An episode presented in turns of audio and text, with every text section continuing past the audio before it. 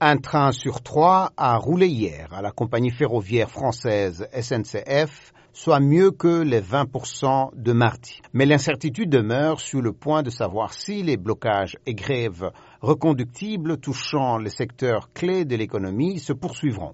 La Direction générale de l'aviation civile demande aux compagnies aériennes de renoncer à au moins 20% de leurs vols jeudi et vendredi. Trois ports français sont également à l'arrêt, bloqués par une opération port mort. L'intersyndicale appelle à deux nouvelles journées d'action samedi 11 mars et le jour où Sénat et Assemblée tenteront de se mettre d'accord sur le texte. Le gouvernement, de son côté, compte sur l'adoption au Sénat de la réforme d'ici la date butoir de dimanche. Emmanuel Macron joue une part importante de son crédit politique sur cette mesure phare qui cristallise aujourd'hui la grogne d'une partie des Français à son encontre.